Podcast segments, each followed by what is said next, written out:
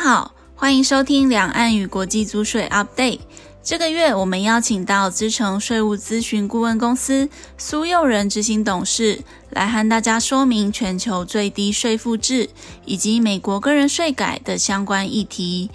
接下来就把时间交给苏执行董事。今天要跟大家分享两个议题。好，第一个议题是 Shield，那第二个议题是 Spec。那第一个要跟大家讲的部分是说，其实最近最夯的话话题就是 Global Minimum Tax 这样的一个议题嘛，全球最低税负制。那其实美国针对这部分已经有他们想要推的一个法案。那那今天来去跟大家做一个分享。好，那大家也知道是说，其实美国拜登啊，透过财政部长 Yellen 啊，来去跟 OECD 或是 G20 那边说。大家的税率可能某在某个地区方面上太低了啊，我们应该有一个最低的一个公司所得税的一个税率。那之前拜登他是暂定这个税率为二十一 percent，好，但是在 G20 在在做讨论的时候话，想要把从二十一趴的部分降到百分之十五，好，那在这个状况下。其实美国部分有推出一个 propose 一个新的法案叫 Shield，好，那 Shield 的法案是什么呢？它就是 Stop Harmful Inversion 跟 Ending Low Tax Development 这样的一个一个一个法案。好，其实这个法案呢，其实是跟这个 GMT 或是这个 Global Minimum Tax 这样的一个制度是有连带关系的。好，那有什么关系呢？假设好一个美国关系企业，好把一个费用要往外支付到这个海外的关系企业的时候，假设这个关系企业的所在国的税率是低于某某的一个 percentage 的时候，好，美国本土这个子公司的部分话，可能的费用会被剔除掉。那等于就是说，在这个状态下，美国的税率是百分之二十一。假设我是付到一个地区 BBI，for example，哦，它是百分之零。当美国看到这个状况下的话，基本上，美国本地它不让你有一个费用扣抵的一个状态。那也要跟大家讲的部分是说，其实 Shield 在做这个 application 的时候的话，范围可能非常的广。好，那它可能是针对于关系人或是非关系人的费用，可能做一个剔除的一个状态。那也可能包含 cost of goods sold。好，那是第一点。那第二点的部分是，其实这会连带一个状况是说。就算你支付的对象，好，是一个在所在一个高税率的一个国家的部分话，有可能一部分的费用也可能会做剔除的动作。好，For example，啊，假设是台湾，啊，同时持有美国、德国跟一个 BVI，可能美国会担心的一个状态是说，诶，虽然说是可能美是用德国卖给美国的状态下，德国会不会是跟 BVI 买？对，跟 BVI 买完之后再卖给美国？等于就是说，你还是把利润留在一个低税负国家。好，在那个状态下，其实美国可能不太会管，是说你实际上有没有透过这些低税率国家做交易。好，假设集团内有任何的低税率国家的一个状态下的话，搞不好未来美国子公司在支付费用出去的时候，都可能有一部分被做剔除的这样的动作。好，那是一个很重要的一个重点。那第二个重点是税率的问题。好，以目前来说，最低税负的税率，美国是拟定在二十一个 percent，好，二十一个 percent。那假设是拟定在二十一个 percent 的状态下，事实上，台湾、香港、新加坡都纳入进去了。好，那是第一个问题。好，那美国也有说，假设 OECD 或是然后 G20，好，在 Pillar Two 里面。有达到一个共识的一个税率方面上的话，会以那一个税率为主。那以目前来说，这个税率是拟定在十五 percent。那在十五 percent 的状态下的话，似乎是哎，台湾就没有纳入进去了嘛？香港也没有，新加坡也没有。但是啊，还是要提醒各位是说，最低税负的的状况下，不是看法定税率。好，目前的 proposal 是按照有效税率。好，所以说。这方面上的话，可能也要关注，是说未来的发展会是什么，来去看一下，是说到底在实施这个 Shield 的状态下，到底要怎么去做这个 application 的部分。那最后要要提醒大家是说，这怎么影响我们台商？第一个部分还是回到是说，OK，我们到底在美国有没有子公司？第一个问题。第二个问题是，OK，我们在海外集团内有没有子公司位于在低税负国家？假设有的话，其实我们台商可能未来要担心是说，到底我们这个 shield 怎么会 impact 到我们美国的子公司？For instance 嘛，就是说不要以为是说好，假就算税率是定到百分之十五，我刚刚提醒的嘛，就是说百分之十五似乎是哎，好像对台商没什么大的影响。但是我刚刚有提到是说有两个问题，第一个问题是。假设我们集团内有低税负国家的部分低于十五趴，比如说 BVI 啊，对对，可能 Ireland 啊，或是 Hungary 啊等等等等的话，基本上你可能还是会掉进去。好，那是第一个问题。第二个是有效税率的问题。好，比如说很多台商在世界各地可能都有拿到一些租税优惠。好，会不会当地的有效税率会低于百分之十五？好，假设有的话，基本上这个 shield 还是会 apply。好，所以说在这状况下的话，其实台商要很关注的是说，到底未来 shield 部分怎么会实施实行细则有哪一些？好，那现在拟定的的有效日期是一月一号，二零二三年。好，但是会不会实施，真的不知道。那我们资诚这边会继续的关注这个议题，那有最新的 update 部分的话，会及时的提供给大家。那接下来哈，我要谈到是叫 spec 的这个 transaction 的这样的一个议题。好，那其实大家可能针对 SPAC 的部分比较陌生了哈。那那其实 SPAC 它的简称或者是它的长称啊，哈，叫做 Special Purpose Acquisition Company。好，那基本上它就是一个可以快速上市的一个方式，而不是透过一个 traditional 的传统的这个 IPO 的程序到美国去上市。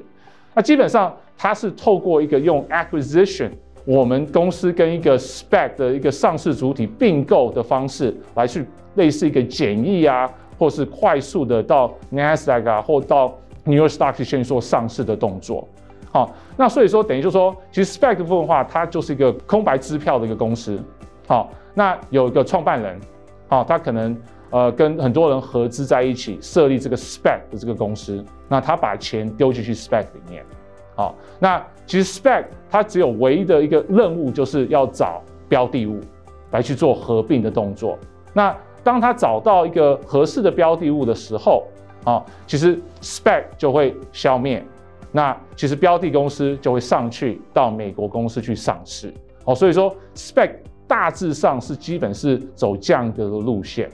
好，那也跟大家谈到是说，其实 Spec 是在美国是越来越夯的一个一个 topic 啊。其实大家可以看这个图嘛，是说，其实在二零二零年跟二零二一年，透过 Spec 去做 IPO 的件数是远超于传统性 IPO 的上市公司这样的路线。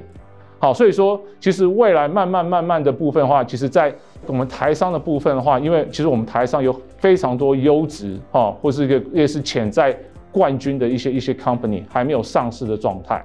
那基本上这个 spec 的部分的话，就会来去我们台湾来去寻找一个合适的标的物，来去并购我们台商来去美国做上市的一个状态。好，那基本上其实我们事务所慢慢慢慢接触许多 spec 的这样的个案子。好，那很快的还是很快介绍一下，是说，其实在第一个阶段，其实创办人就会设立一个公司。然后把钱丢进这个公司，那会定为它是一个 spec 的这个公司，那也是把这个 spec 做拿到 Nasdaq 还是到某某地方去做上，在美国上市的这样的状态。好，那其实在它的这个期间内，很多外部投资人也可以投资这个 spec 的股票。好，但是在这个阶段，spec 只有现金，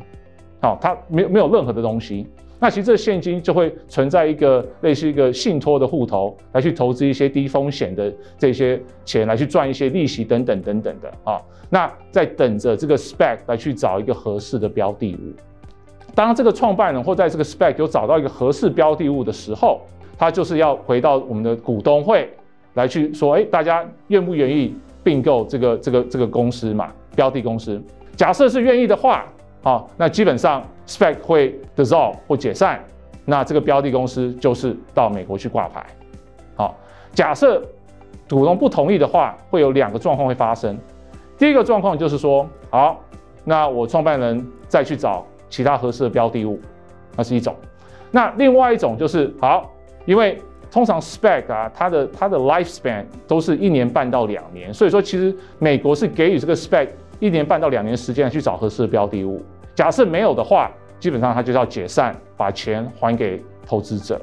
好，所以说在第二个状态下的话，SPAC 就会解散，把钱分一分，就就是 ending 了。所以说，那到底 SPAC 最终的注意事项有哪一些啦？好，是说其实就像我刚刚提到，是说很多 foreign SPAC，好，不管是美国 base SPAC 或者是非美国 base SPAC，都在世界各地试着去找合适的标的物做合并的动作，来让它可以快速到美国上市，那让这些创办人赚很快赚一些利得啦。台湾的部分的话，我们也也发觉到是说很多这种 spec 来台湾，好寻找合适的标的物。也目前我们资诚也好几个案子 spec 有关的案子在跑，好，所以说借此这个机会来跟大家介绍一下，是说 spec 到底是什么东西。好，那提醒各位是说，当然 SPAC 它是一个很快的可以让我的标的公司到美国去上市的一个一个一个路径，好。但是它可能一个潜在的一个状况，大家要知道的部分是说，你给的利益可能会给的比较多，因为好歹这些创办人哈设立这个 SPAC 也花很多时间去找这些标的物的时候的话，它相对的报酬相对要拿的比较多，好，所以说可能你自己去上市 versus 透过 SPAC 上市，你我们标的物公司的可能 shareholder 拿的利益可能比较少。但是你的好处是很快可以透过 spec 这样的一个 vehicle 到美国去上市。好，那另外一点要提醒大家的是说，在跟 spec 做 transaction 的时候的话，难免一定会有一些重组的的一些交易。好，等于说，比如说，哎，假设我们是台商的话，是不是要要 restructure 到 Cayman 啊，或是 Cayman 啊，要要 restructure 到美国啊，等等等等这样的交易。那在这个交易当中，可能都会衍生不同国家的税务问题。好，那因为今天。时间有限，那我下一次会针对于 Spec One 的税务议题来跟大家做个分享。以上是我的分享，接下来将由资诚联合会计师事务所包副总分享印度 SEP 相关资讯。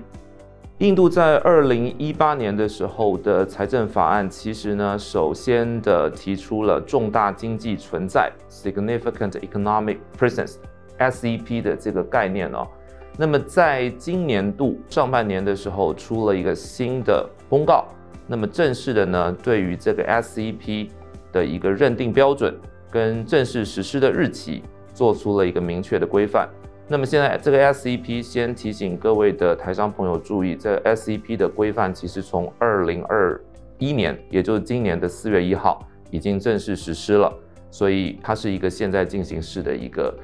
一个税务影响。好。那在我们去理解这个 SEP 它到底带来什么影响之前呢，那我首先呢，先要就印度对于一个非居民企业，或者我们说的俗话一点，对印度来说的外国公司，它怎么样去课税？那么一个非印度的外国公司在什么样的情况之下要缴印度的公司所得税？其实我们在这个简报里面可以把它分成三种情况。第一种情况是，如果一个外国公司它在印度的境内构成了 permanent establishment，也就是我们所谓的常设机构。这个常设机构呢，其实是国际税上一个非常广泛而且传统的定义。第一种情况，如果外国公司在印度境内设立了这个固定营业场所，常见的比如说分公司。第二种情况是，如果今天这个外国公司透过在印度境内的一个 business agent 营业代理人从事业务的拓展，那么其实这个外国公司视同在印度境内构成 PE。好，第二种情况是呢，虽然这个外国公司在境内既没有固定营业场所，也没有透过营业代理人去做营业活动，但是在印度的税法里面，它视为构成了商业连结，叫做 business connection。那么基本上来讲，也等于是有一个 PE。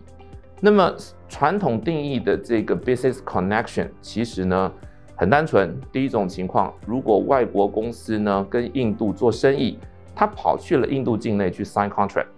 在印度境内去签合约、签订单，那么叫做构成了 business connection。第二种情况是，呃，如果今天呢，外国公司派遣了人员在印度的境内去提供服务，而收到了你的服务费，那也是一种 business connection。好，不管是构成了 PE 还是构成了 business connection，原则上来讲，印度的课税的方式，针对这个外国公司来自于印度的所得，它原则上来讲都比照外国公司在印度境内设一个分公司的方式进行课税。怎么课法呢？原则上来讲，要针对这一些交易所得课征百分之四十的公司所得税率。这个百分之四十对很多的台湾企业朋友来说，是一个非常高的一个税率。那么当然第三种情况啦，就既不构成 PE，也不构成 business connection。那么这种所得通常是被动性所得，像是股利、利息、权利金，或者印度税法里面的一些特种的特技术服务费。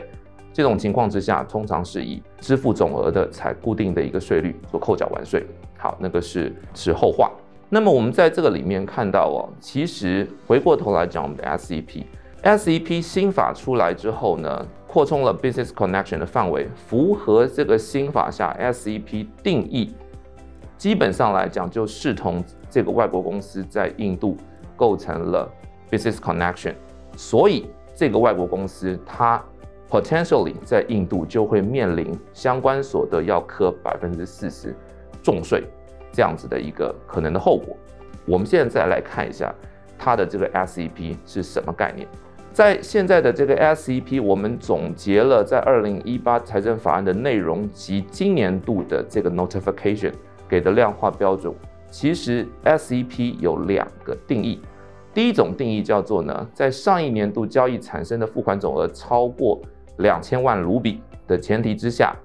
外国公司或非居住者与任何境内的印度境内的人士，这个包含个人或法人，从事货物、劳务、财产交易，包括资料交换跟软体下载，任何的交易行为，只要我产生了印度境内对这个外国公司付款超过了两千万卢比。原则上来讲，就构成了这个 SEP，这是第一种定义，这是跟交易规模有关。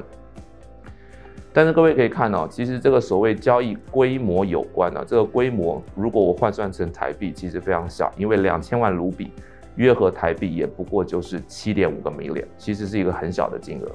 第二种情况是在印度境内系统性或持续性的呢，去从事业务招揽顾客。或跟三十万以上在进印度境内的 user 从事交易，你从第二个 criteria 看起来，它比较像什么呢？比较像我透过一个电子商务平台，在印度积极性的 engage 超过三十万的印度 user 从事一些电子商贸，这可能是第二种情况。好，那么为什么这个 SEP 的概念呢，值得大家注意？因为各位可以发现呢，我们特别去关注第一个 criteria。只要你跟客印度境内的个人或法人从事交易，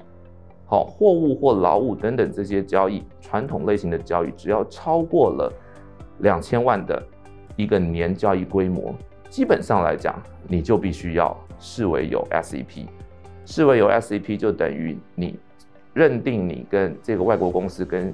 印度产生了 business connection，而将面临百分之四十的税负。即使这个外国公司，我们如果看前页，并没有在印度境内有任何固定营业场所，并没有在印度境内从事透过营业代理人做任何的行为，你没有飞进去 sign contract，你甚至没有派遣任何人到印度提供劳务，你的完全的业务行为都有可能在印度境外去做行使，只因为我们跟印度的客户有年。这个交易总额超过两千万卢比，你就有可能要面临缴 forty percent 的税负。这件事情呢，对很多的台资企业，过往啊，我们如果对印度的客户有做销售，好，一般来讲，我们当做正常的国际贸易行为，你大概从来没有去听你的印度的客户告诉你，或者听到任何的 expert 告诉你，你在印度有任何的主动申报纳税的义务。但是从今年四月一号开始，That become an issue，这是值得注意的。好，那么从这个呃 SEP 的这个制度出来之后，有几件事情哦值得关注。第一个是，到底这个 SEP 的税负它要怎么科？那目前我们跟印度的 PwC 的的 expert 其实做过很多轮的讨论哦，因为这个制度是一个非常新的制度，它到底要用什么样的方式申报，在哪里申报，好，如何去做一些征收管理？目前这些的制度都有赖印度这的这个税务的当局啊，去提出更 detail 的指引，现在还不清楚。但我们可以去试想几种情况啊，呃，我们从这几个框框来做个说明。打个比方来讲。